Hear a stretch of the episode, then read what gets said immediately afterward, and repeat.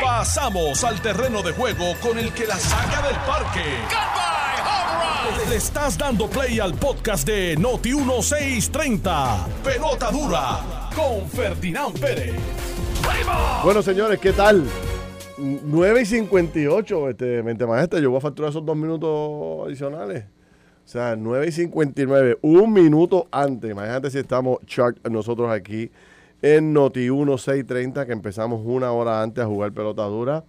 Bienvenidos a nuestro programa. Gracias por su sintonía. Qué bueno que están nuevamente otro día con jugando pelota dura.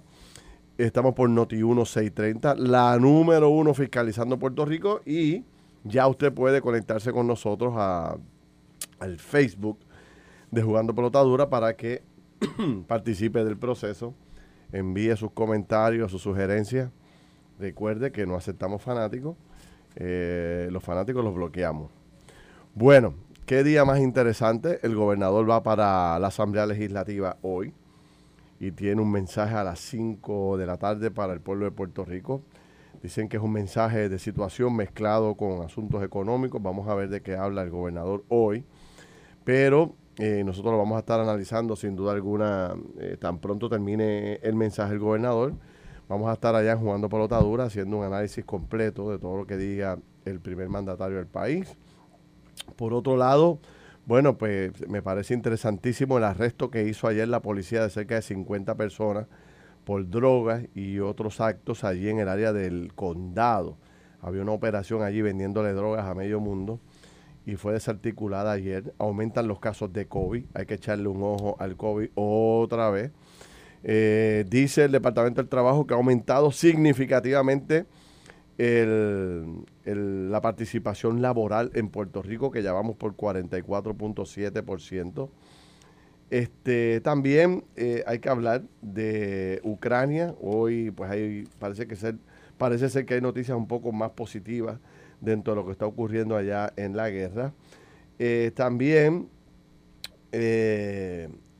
hay una noticia que no le va a gustar a la gente que recibe los chavitos el pan.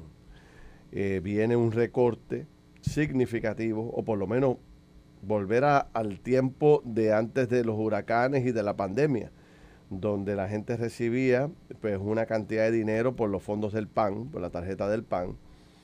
un ejemplo, ahorita lo explico con calma aquellas familias que después del COVID, con esta ayuda, esta asignación adicional que le dieron de, casi mil millones a Puerto Rico, de 526 dólares o 550 dólares que recibía una familia de cinco personas, subió a 761 dólares. Ahora eso vuelve a los 550.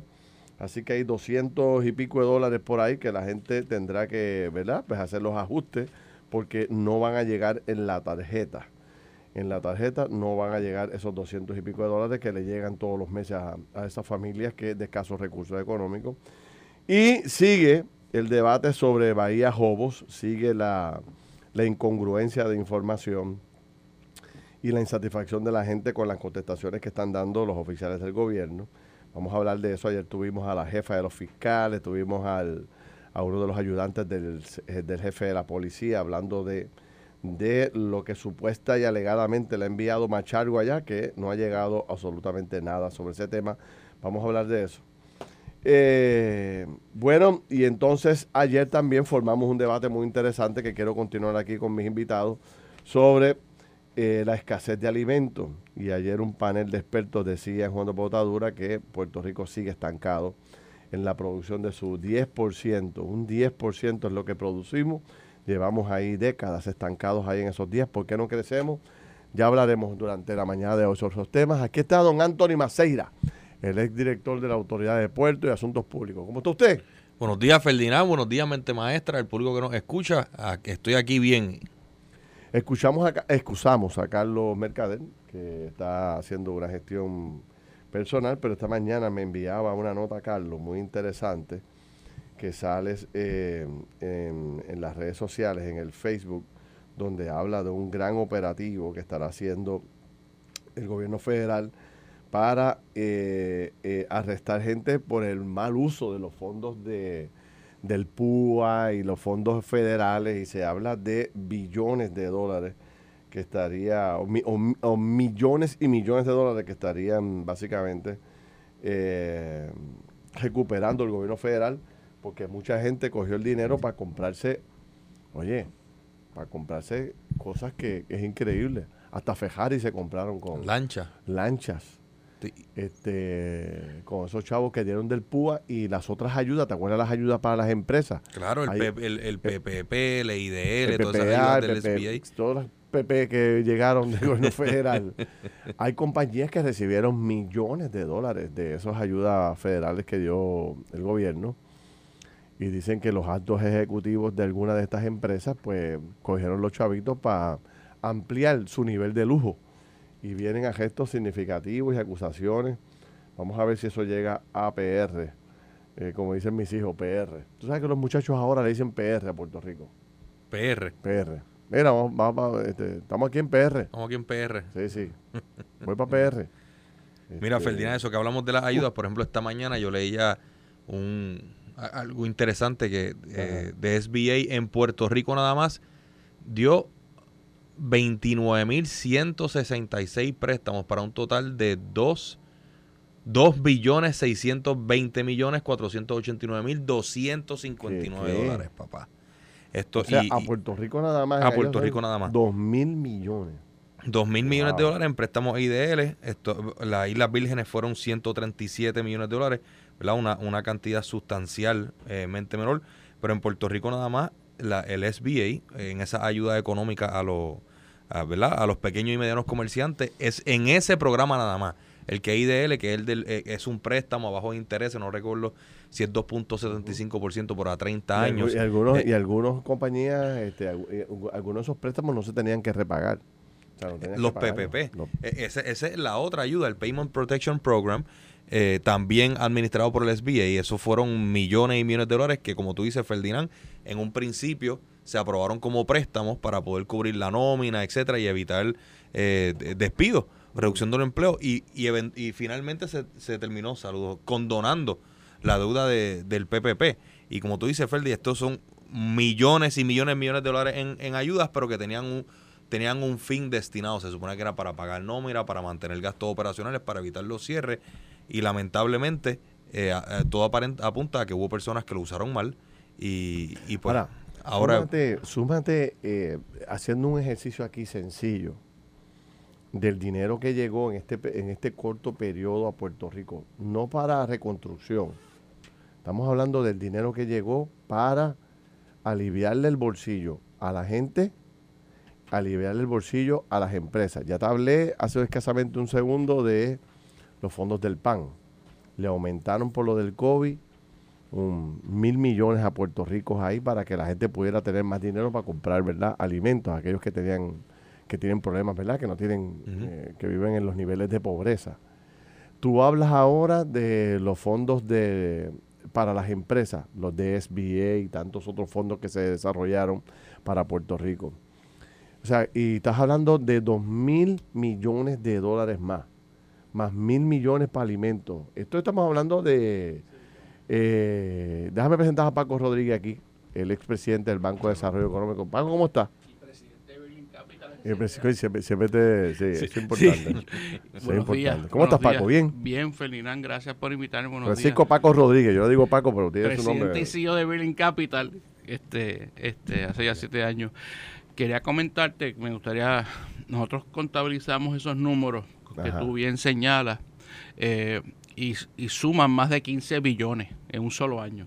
Es la primera vez en la historia 15 billones. Que Puerto Rico recibe. Pero no es, no, es en desarrollo económico. No, no, no, es de lo que llaman allá este, relacionados al COVID. Todas las ayudas, desde préstamos, ayudas, son CARES, ARPA, todo, todo, lo que, todo, todo, lo que el Congreso aprobó por COVID related. Son 15.5 billones. ¿En cuánto tiempo es eso? en un año. No puede ser, en un sí, año. un año. En un año. Wow. O sea, que, el dinero se ve en la calle, que, que, o sea, nos comimos 15 mil millones en un año ahí. No, y entonces, entonces lo, que, lo que tú estabas señalando, Ay, Dios mío. ¿verdad? Eh, sobre el mal uso, pues ya empezaron a ser redadas por todo Estados Unidos eh, de, abusos, este, gangas criminales, etcétera, que están haciendo ese tipo de cosas. Así que eh, eh 15 mil millones. Eh, ¿A dónde quiero llegar con, el tema? No, no, no déjalo, déjalo ahí. Eh, ¿A dónde quiero llegar con el tema? Lo que quiero llegar es el tema de... de eh, ha habido una cantidad de dinero tan y tan impresionante durante los últimos años en Puerto Rico. Tú dices que quizás se ve, pero no es para ver más, pregunto. O sea, obviamente pues hay movimiento, el secretario del Trabajo dice que se ha reducido el desempleo, que ha aumentado la participación laboral, etcétera, etcétera, ¿no? Pero con tanto dinero corriendo por la calle, porque no estamos hablando del otro, del otro dinero que viene para inyectar en la reconstrucción del país, que ese es otro paquetón de billetes que tú lo tienes que tener ya contabilizado. Pero hablando de ese nada más, que son 15 mil millones, es más que el presupuesto, es como tener dos presupuestos del país. Eh, lo que pasa es que uno se lo está dando directo al pueblo. Oye, cuando cuando tú lo sumas todo, son más de 98 billones de dólares que debe dar para reconstruir a Puerto Rico completo. No, va a ser un segundo piso. O sea, que, ciertamente estamos ante, ante cifras nunca antes vistas, lo que nos obliga a ser súper responsables con ese dinero, porque está el futuro de Puerto Rico eh, entrelazado en eso. Particularmente eh, porque como todos sabemos, desde el 2006 llevamos una contracción económica y llegó el momento de que hagamos una economía sustentable, este, porque todo lo que yo escucho, no sé ustedes, es la dependencia en fondos federales y eso se va a acabar.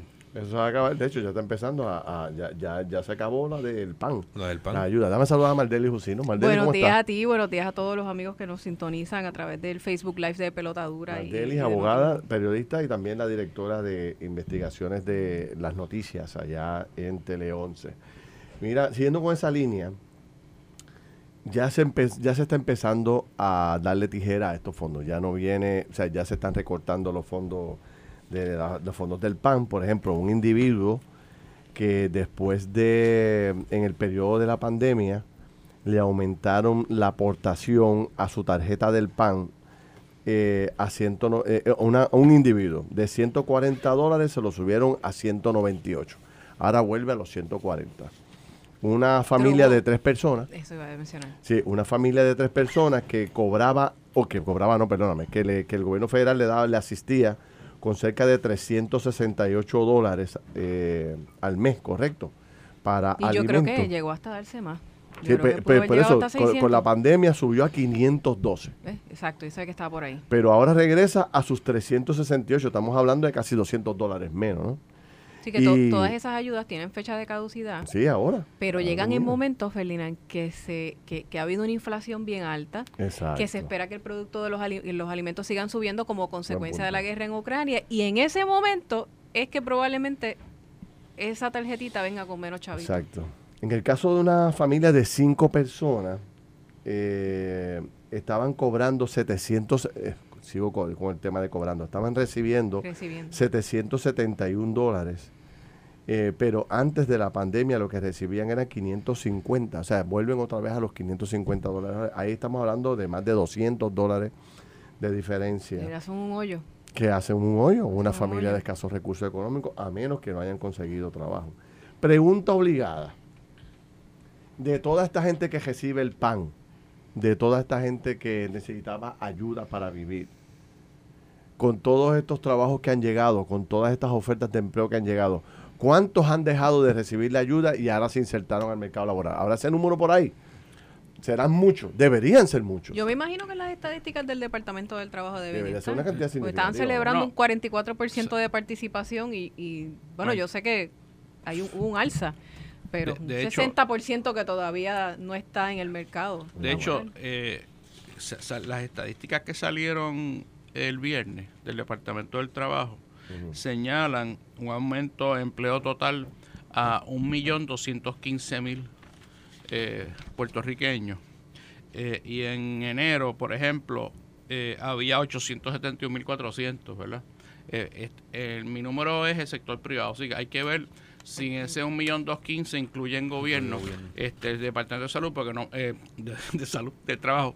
Pero ciertamente eh, yo no sé, o sea, yo, yo, eh, yo me paso buscando eh, tanto las grúas de construcción como los anuncios de empleo, ¿verdad? Este, yo las grúas no las veo. yo las grúas veo bien, bien pocas. Bien pocas. Eh, pero veo, veo por todos lados billboards enormes de gente buscando eh, eh, empleados. Ofertas de empleo. O sea, que, que, que, es consistente con lo que está pasando en Estados Unidos, Mardelis, y para contestarte la pregunta, en Estados Unidos ellos llevan dos estadísticas que me encantaría que las llevaran aquí en Puerto Rico porque son bien buenas. Una es el total de plazas disponibles abiertas, que suma más de 11 millones y el total de personas buscando empleo, que, que es 5.5 millones en Estados Unidos. O sea que hay un déficit entre plazas abiertas y personas buscando empleo. ¿Verdad? Ese número en Puerto Rico hace falta tenerlo para, para contestar la pregunta que nos estamos haciendo. ¿Cuántas plazas hay versus cuánta gente está buscando? Trabajo. Y, y, ciertamente el 100% de la población no es, hay, una parte de la población que no está en una etapa productiva, así que ese número, de ese 60, más de 50, debe haber un número de personas que ya no están. Pero el análisis. un número grande de viejos, de personas adultas. Pero, debe, haber, debe haber un número sustancial también que están en condiciones para poder salir a, sí, definitivo, Pero en un país como el nuestro. Debe ser más de 44, ciertamente. En un país como el nuestro, la, que ha llegado toda esa cantidad de miles de millones de dólares se supone que si es más del 50%, yo no me acuerdo ahora el número exacto, el 50% de la población no trabajaba, ¿correcto? Más o menos. Más o menos, eh, ahora es como el 56, 57% de la población no trabaja. No trabaja. Pues con toda esa inversión que ha llegado a Puerto Rico, con todas esas ayudas y, y tú sabes, pues debería ser que se haya reducido significativamente la población que trabaja, que no trabaja, y ahora estemos como en un 40. Pero sabes que aquí, estoy soñando. aquí, hay un factor Nobel que también es interesante y no sé si se mide, dudo que se mida, pero en su momento se va a tener que desarrollar, que son todos estos nuevos que trabajan por cuenta propia, por decir una manera, en redes sociales. Con, este, tú tienes la cuestión de los influencers, los que, los que ven, los streamers, los que venden eh, contenido. Es el, mundo eh, de influencer o cuentapropista y o servicios profesionales. Pero, pero, pero, ¿verdad? Cuentapropista, por ejemplo, tú y yo que somos abogados, pues eso está bastante regulado. Tenemos un registro de comerciantes, ahí, eh, pero, pero un influencer, ¿realmente contabilizamos como que está trabajando? un streamer, lo contabilizamos como que está trabajando. Yo te aseguro que Paquito, el secretario de Hacienda, te va a decir definitivamente. No, él te va a decir que tributa. que tributa. Pero, pero de, de que tribute y haya una obligación del, del, individuo de hacerlo a que, a que eso se fiscalice. pero, ah. pero a dónde tú quieres, eh, pero a lo que queremos, déjame ver si te entiendo. que se genera. O sea, el 56, tú sabes. El 55 o el 56% que dice Paco que podría ser el número que aparece de personas que no trabajan eso es un número irreal. Aquí realmente trabaja mucho más gente. Lo que pasa es que mucha gente por debajo del radar. exacto, estamos midiendo economía formal, no estamos midiendo economía informal. Hay un montón de gente metiendo mano. Lo que pasa es que. Claro. ¿ah? El, número, el número, por debajo el número neto, ¿verdad? De, de participación laboral, de acuerdo al Departamento de Trabajo del viernes, es 44.7 de tasa de participación, lo cual nos dice que 55.3 no participan de la fuerza laboral. Pero estoy de acuerdo contigo, ese número está inflado por los chiveros, por, por, todos los inventos, algunas este, llamas de llaves, etcétera, ¿verdad? Eh, hay un montón de la cantidad que, que sí, que si los jardineros, que si los plomeros, que si todo esto, los handyman. Exacto, toda esta gente que está en esta industria que hacen un trabajo esencial. ¿Quién no necesita un jardinero, el que te limpia la piscina, el plomero? ¿Quién no necesita uno? Esperando estoy yo uno para que me resuelva un problema y llamo y llamo y nunca puede. Este, o sea, realmente tienen trabajo, más trabajo que nunca. El trabajo técnico es una cosa brutal. Consíguete un técnico de aire acondicionado. Tienes que tener una pala para conseguir un técnico de aire acondicionado. Tienes que, que tener. me, ha pasado, Mira, hasta, para limpiar un aire. Yo conseguí uno, Ferdi, te lo doy fuera del aire. o sea, es bien difícil conseguir personas técnicas, pero están haciendo un billete brutal. Ahora, ¿esa gente está registrada o no? ¿Cómo, cómo, ¿Qué ha hecho el Estado nuevo para poner a esa gente en el radar? Ah, pero lo que pasa es que tú tienes un código contributivo que es tan y tan impositivo en nuestro sistema de contribuciones, tanto por el ingreso como por la propiedad mueble, el inmueble, etcétera, etcétera. Eso no incentiva a nadie a, meterse en la economía formal. Pero una pregunta, eso es una realidad, eso, promueve Una pregunta técnica y confieso que la ignorancia completa sobre este tema. Yo soy jardinero y le hago un trabajo a Anthony en la casa y Anthony me paga 200 pesos por yo atenderle el patio. Y me paga en cheque. Y yo tengo que, para poder cambiar el cheque, tener mi cuentita de ahorro, o depositarlo, o cambiarlo, ese tipo de cosas. con eso nada más ya yo estoy registrado en el sistema o yo no estoy registrado en el sistema hasta que yo pago contribuciones. No, no, no, con, el mero pago tú no te registras en, el sistema. Pues pero, pero cuánta gente hay. Que, no, tiene, tiene, que haber una... un registro de comerciante. Tiene que, tener, tiene que estar en, en su... Tiene que haber una, una, actuación afirmativa tuya de entrar a la página de Hacienda. Agente retenedor.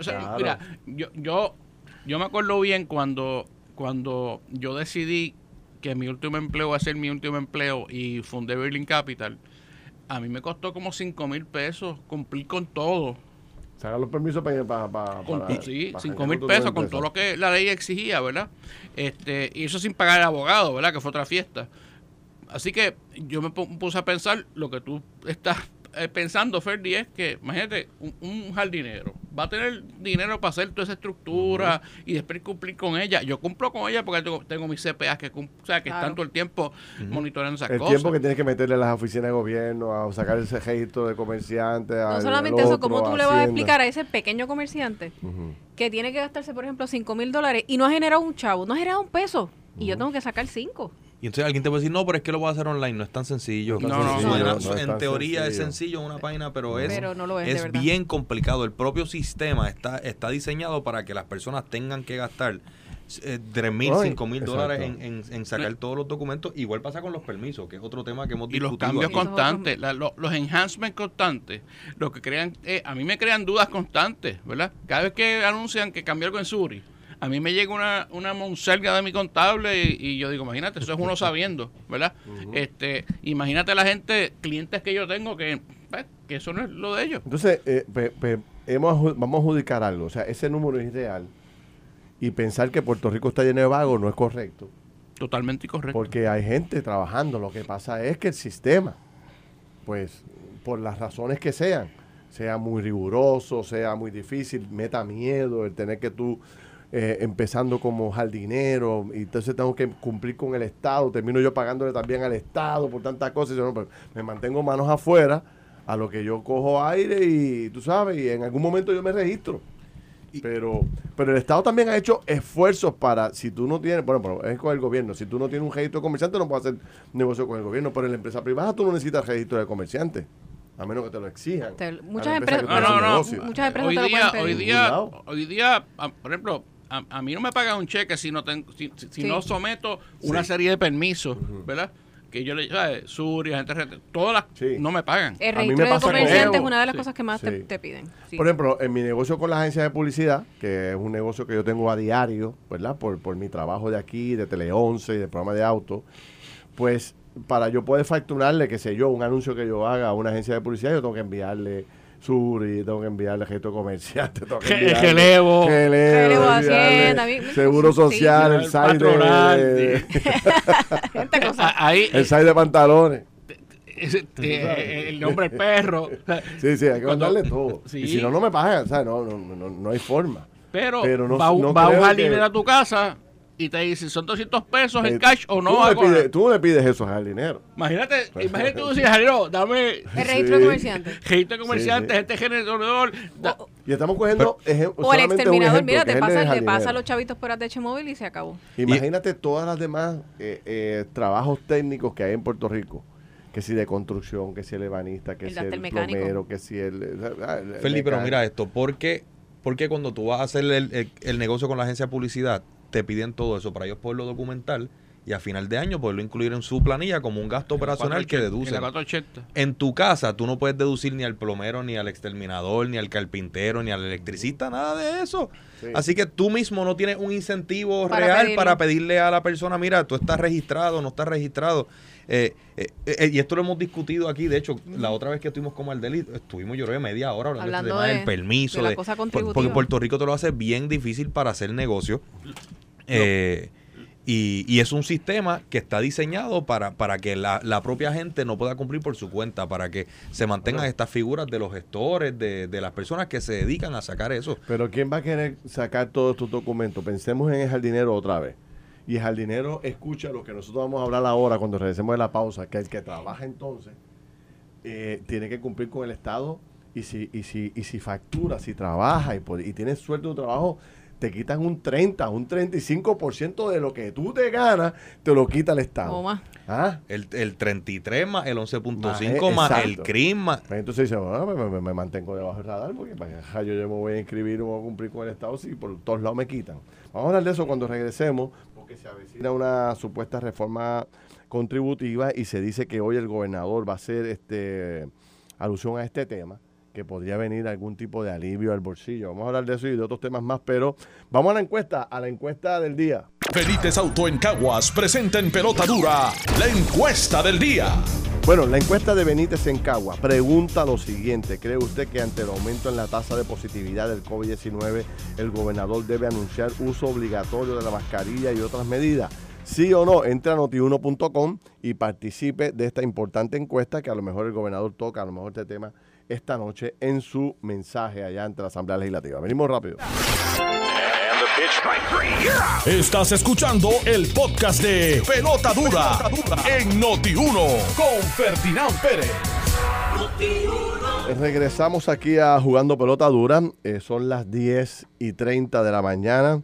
Sigo con Paco Rodríguez, tengo a Anthony Maceira, a Mardeli Jusino y estamos conversando de diferentes temas, sobre todo pues eh, temas económicos. Bueno, dejé sobre el tintero eh, algunos temas. Se avecina una supuesta reforma contributiva y ya se habla de una posibilidad de aliviarle el bolsillo a la gente, eh, sobre todo a los que trabajan. O sea, la carga contributiva es brutal. Yo la he discutido aquí varias veces y esto no aguanta más.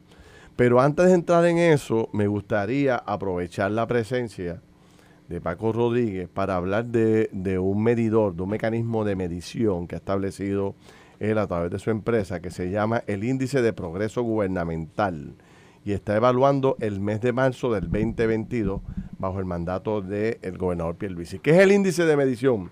El índice de progreso gubernamental. ¿Qué es, Paco? Mira, eh, Félix, gracias primero por la invitación. Eh, nosotros eh, nos dimos la tarea de tratar de educar a los a los ciudadanos, ¿verdad? A la gente de a pie, de qué es el éxito y cómo reconocerlo. Así que desarrollamos una, una métrica de 14 eh, parámetros que cualquier ciudadano puede buscar fácilmente y evaluarlo. Lo único que nosotros hicimos un algoritmo con, usando inteligencia artificial para medir la gestión de gobierno. Okay. ¿Okay?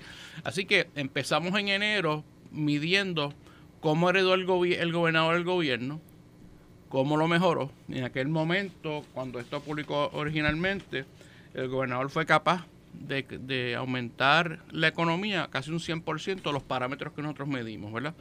Eh, así que desde el mes pasado estamos midiendo todos los días 2 de cada mes eh, cómo va el progreso para, para seguir midiendo. Dame, dame un índice de, de, medición o varios índices para tener una idea de, qué es lo que ustedes miden. Pues mira, nosotros medimos el precio eh, de gasolina, el litro medimos el índice de manufactura de Puerto Rico, medimos la venta de sacos de cemento, medimos las estadísticas de crimen tipo 1, medimos el desempleo, el crecimiento del Producto Doméstico Bruto, la tasa de participación laboral, la tasa de dueños de hogares, ingreso promedio per cápita, el, Stock Index de Puerto Rico, la deuda del gobierno, la clasificación crediticia y acceso a los mercados.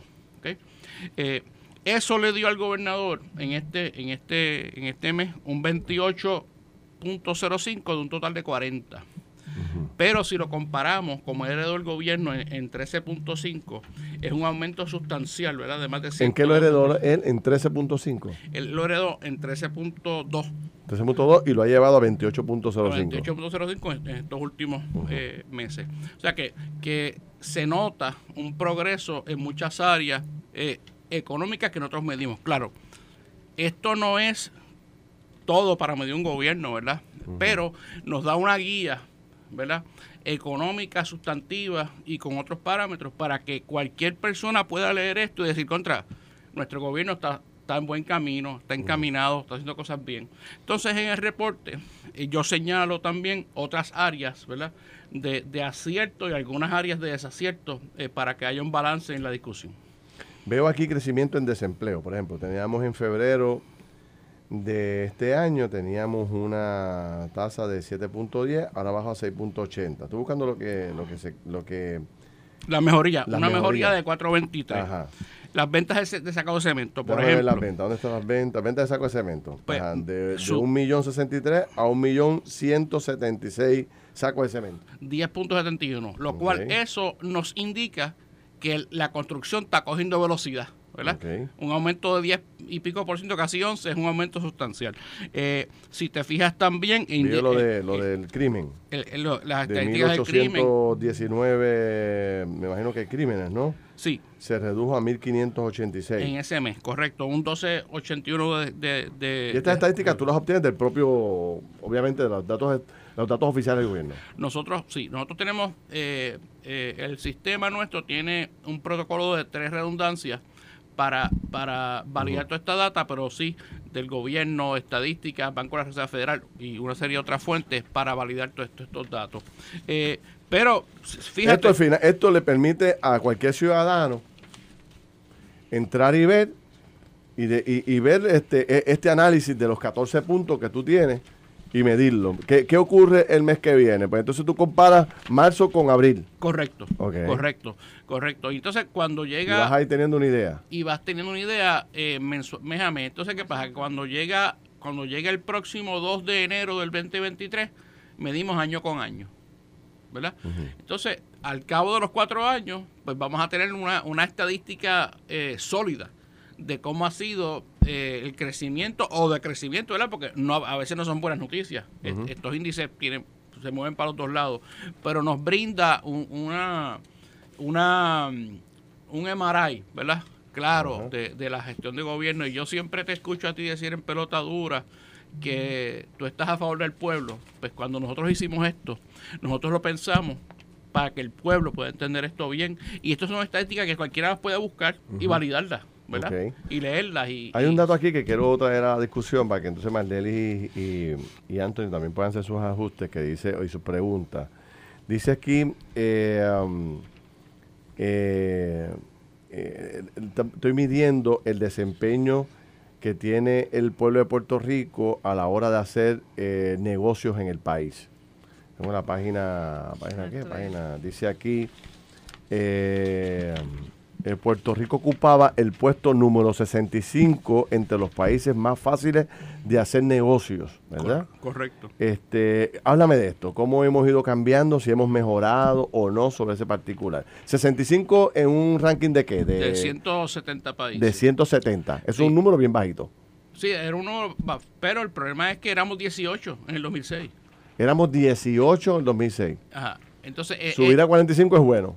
No, bajar a Ah, bajar. ok, bajar. Hemos empeorado. Esto es el, el, o sea, hemos ido perdiendo eh, terreno, competitivo. El, Banco Mundial hacía hasta el 2020, eh, el, se llama of Doing Business Report. Y yo lo señalo porque es la última métrica que ellos sacaron, ¿verdad? De cuál es el ranking de Puerto Rico el 2020. Como un, como un llamado a que no se nos olvide de que tenemos una serie de parámetros críticos que arreglar para mejorar aún más estos números, ¿verdad? Eh, y, y, lo señalamos aquí, porque el Banco Mundial eh, éramos 59 de 170 en, en empezar un negocio. Eh, 143 para permisos de 170. Eh, diablo. Comercio, eh, para hacer comercio transfronterizo 70 de 170. Obtener electricidad 92 de 170. Registrar propiedad 161 de 170. no quieren ver, ver los países que están abajo de nosotros. Sí, sí, sí. Eso nos, interesa. Pago, pago de impuestos 163 pero lo interesante de esto es que... Perdón, pago de impuestos 163 de, cuántos países? De 170. Wow. wow. Mira esto. Pero mira que, mira qué interesante, Antonio. Estamos bien atrás. en gobierno. Eh, en un momento dado, cuando nosotros empezamos a trabajar con esto, eh, cuando yo era presidente de la coalición, vino eh, la gente de Nueva Zelanda a hablar con nosotros, ¿verdad? Porque Puerto Rico era 18 y ellos eran 70. ¿Y Nueva Zelanda qué posición está? Número uno. ¿Cómo es? Dale para atrás dale para atrás. En el 2006, 2007, cuando Puerto Rico salió 18, vino un grupo de Nueva Zelanda, ¿verdad? Este, que estaba en el Mercato Center a hablar con nosotros para ellos nutrirse. a ver cómo nosotros lo hacíamos. Y ellos estaban, ellos estaban haciendo una transformación, ¿verdad? Pero eran, creo que 90 en aquella época. Pues ellos hicieron unas cuantas cosas increíbles. Por ejemplo, allá en Nueva Zelanda, en todos los municipios, hay permisos automáticos en una serie de distritos que el gobierno quiere fomentar. Restaurantes, hoteles, teatros, etcétera. Pues oye, su crecimiento en, en, en, nuevos, en nuevos este, negocios fue increíble. Y así todos los parámetros. O sea, que, que la pregunta que uno se hace, uno ve ese reporte en Nueva Zelanda y uno dice, ¿por qué? Porque no podemos hacerlo aquí. Claro. Fácilmente podemos hacerlo aquí. Y Nueva Zelanda está número uno. Ya no se está midiendo esto porque hubo un problema con, con el Banco Mundial con ese índice.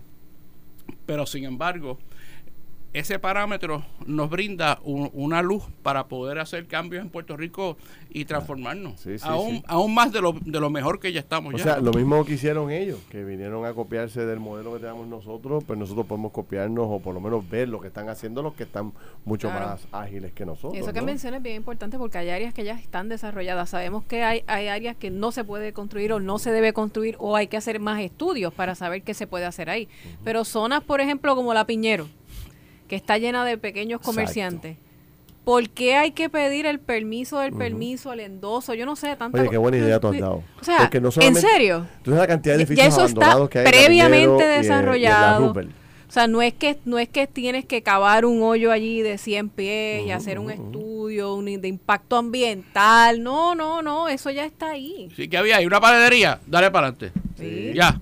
O sea, y eso es ¿Qué pasa? Que si tú compras un negocio tú tienes que volver a pedirlo otra vez. Pero lo que pasa es que Puerto Rico, y de las cosas que quería preguntarle a Paco, pues primero el comentario, eh, de las cosas que pasan en Puerto Rico es que aquí se legislan cosas aspiracionales y luego nos caemos en la implementación. Eh, Paco, ¿qué, ¿en qué momento o qué factores son los que, eh, supongo que serán muchos, pero por ejemplo, en el ease of doing business, ¿cuál fue el turning point? ¿Qué son las cosas que han contribuido a que Puerto Rico siga bajando en su ranking? Pues, pues excelente pregunta.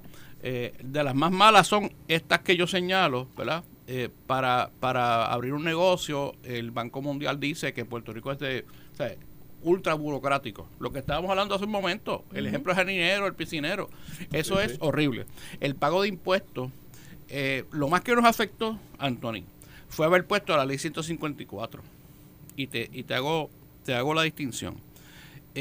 mira si eso fue dañino, dañino a Puerto Rico que desde que se aprobó esa ley hace ya... ¿Cuál es la ley 154? La, la de la foránea. la de la foránea. La ley de la foránea. Eh, nosotros no hemos logrado establecer ninguna expansión de Greenfield, ¿verdad? De, de negocios, de manufactura nueva. Irlanda acaba de celebrar la semana pasada su inversión número 20 billones en esos mismos periodos que se aprobó la ley, ¿verdad? Y hago esa distinción porque el pago de impuestos y el cambio constante de reglas nos ha, nos ha afectado el clima de inversión en general, nos ha afectado como país competitivo. Y a pesar de que tenemos la ley 2022, que se han hecho algunas cosas, pero la, ley fuerte, que es la ley 73 de incentivos para traer manufactura, se nos afectó con ese cambio que, ¿verdad? que pasó para cuadrar el presupuesto, que nunca se cuadró. Eh, pero más allá de, de los desaciertos, yo lo que quiero resaltar aquí es las oportunidades que tenemos para hacer cambios transformativos que conviertan a Puerto Rico en un país extraordinario. Si la rueda está inventada, ¿qué, ¿qué cosas que hizo Nueva Zelanda u otros países nosotros podemos replicar aquí? Claro, es que es sencillo, es sentarse, ok, ¿qué hicieron? Esto se puede hacer, no se puede hacer, ¿qué se puede hacer? ¿Cómo no?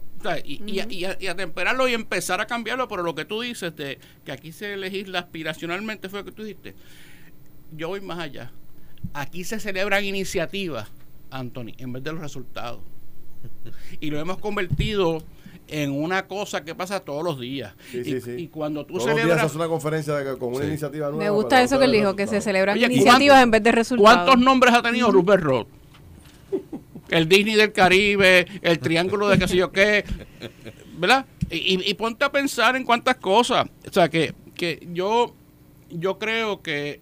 Eh, utilizar estos índices para medir la gestión es importante, pero también es importante que tengamos un contenido para que estemos pendientes de qué cosas tenemos que cambiar para no tener desempleo, para que más gente tenga sus hogares, para que las familias echen para adelante, ganen más dinero, para que la gente se atreva a soñar.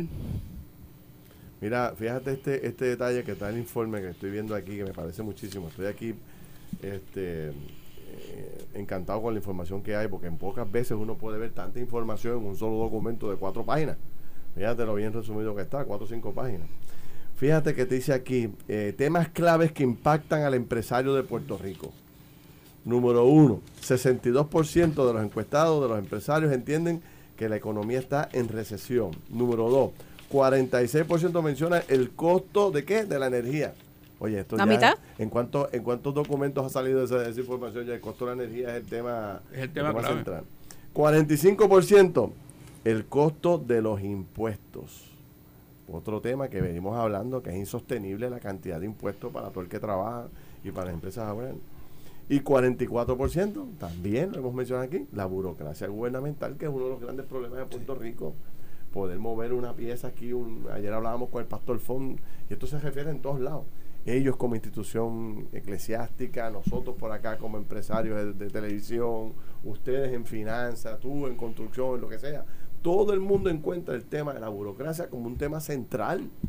¿Sabes? No hay forma de que adelantar las cosas rápido. Todo es un procedimiento y una burocracia que no permite que la rueda corra. ¿Tú sabes?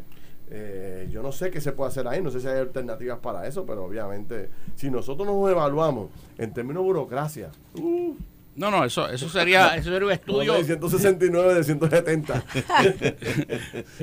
Mira, los otros días de, eh, yo me enteré de, de, Ustedes saben que ahora hay muchos trabajos que no necesitan estar presentes. ¿verdad? Tú puedes trabajar remoto. remoto. Eh, y eso era lo que el entonces con Rosselló llamaba convertir a Puerto Rico en la nube humana. Eh, por los otros días yo, yo descubrí que no sé si ustedes se han fijado en LinkedIn, por ejemplo, salen trabajos remotos de distintas compañías de tecnología, Facebook, Twitter, etcétera, pero te excluyen ciertas jurisdicciones.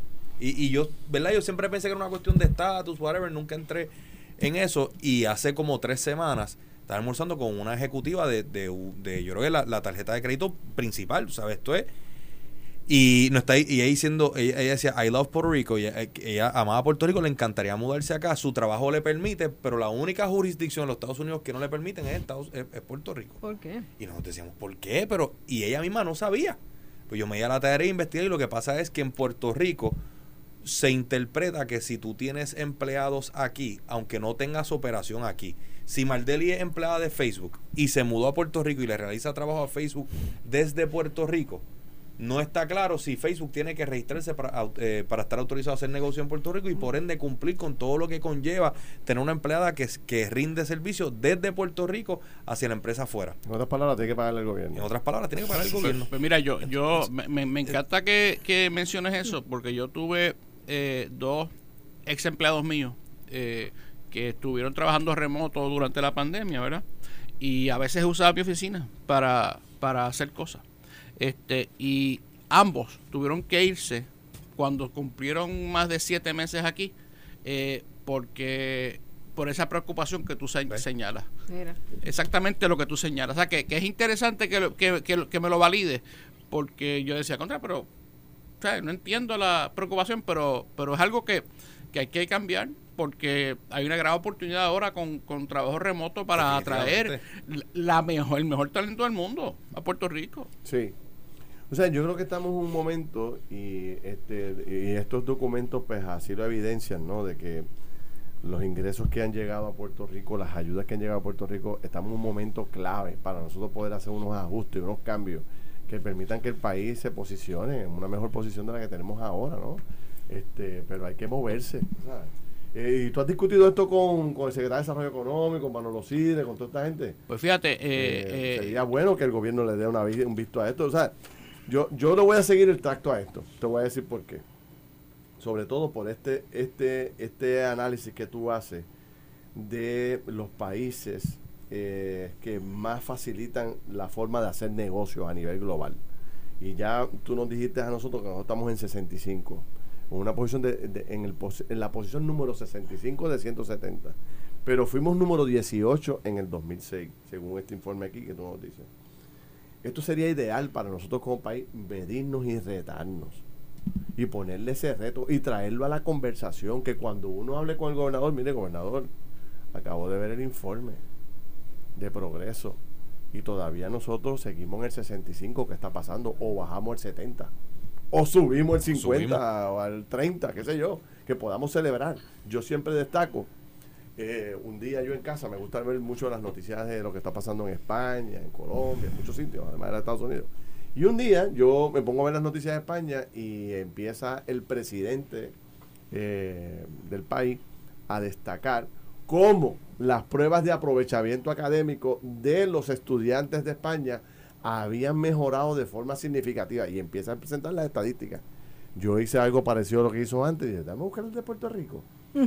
Y cuando busco las de Puerto Rico, yo veo esa descendencia. Yo veo que lo que hicimos fue eh, aumentar las F, aumentar las D, aumentar la decisión escolar. Y yo decía, ese tiene que ser un parámetro que nosotros estemos, estemos midiendo consistentemente. Esa tiene que ser una exigencia más grande que la que le exigimos al gobierno porque arregla las carreteras. Tú sabes que siempre estamos todo el tiempo encima del gobierno, arregla las carreteras, arregla las carreteras. Esta debería ser un tema que todo el país debería exigirle. Déjame ver cómo hemos mejorado el aprovechamiento académico. Y este debería ser otro. Déjame ver cómo hemos mejorado como país para hacer negocios. Eso es fundamental. Todos nuestros hijos quieren hacer negocios. Eh, y los hijos de nuestros hijos van a querer hacer negocios. Nosotros queremos hacer negocios. Pero es tan difícil en Puerto Rico. Tú sabes. Así que yo me voy a llevar esto y te, voy a, te voy a retar para todos los meses hablar del mismo. Ferdi, Paco y Maldeli, eh, para que sepa, del DEC te están escuchando. Y, ah, y me escribieron que el DEC, eh, ellos están trabajando con el World Economic Forum y el IMD Center para entrar en su índice para comparar con otros países, precisamente porque tú dices que el banco, perdóname, el World Bank paró de hacerlo eh, y que están interesados en, ponerse en contacto, así que, eh, ¿verdad? Jugando pelotadura no solamente fiscaliza, pero también trae soluciones siempre, Ferdi. Y lo que estamos, lo que estamos, yo le, para contestarte la pregunta, yo le, yo le envío esto a Manolo Sidre desde que lo empezamos, eh, para que lo tenga como como una herramienta para usarlo como él entienda eh, y se lo envío también a la fortaleza este para que para que lo tengan y sepan verdad este cómo lo estamos haciendo. Mira muchos muchos comentarios. Luis Ríos dice eh, qué estábamos haciendo en el 2006 que no estamos haciendo ahora para que los permisos estén más rápidos. Eso es un buen análisis que sí, deberíamos ¿qué, contexto estaba ocurriendo en ese momento que estábamos, sí, también estábamos tan mal como ahora sí yo creo que una de las cosas, ¿verdad? Que, que Rafael Afanador te manda saludos. Eso es un buen tipo. eh, una de las cosas que nosotros desperdiciamos, ¿verdad? Fue esos 10 años eh, desde que se eliminó la sección 936 hasta que la cancelaron. ¿verdad? Porque pudimos haber aprovechado para hacer otro tipo de economía, lo cual nos obliga a hacerlo ahora. Así que yo, yo estoy encantado de sentarme con todas las personas que entiendan eh, con todas las agencias eh, para tener la mejor información posible para poder hacer los cambios que nos haga falta para mejorar a Puerto Rico. Esto fue el podcast de Noti1630. Pelota dura con Ferdinand Pérez. Dale play a tu podcast favorito a través de Apple Podcasts, Spotify, Google Podcasts, Stitcher y notiuno.com.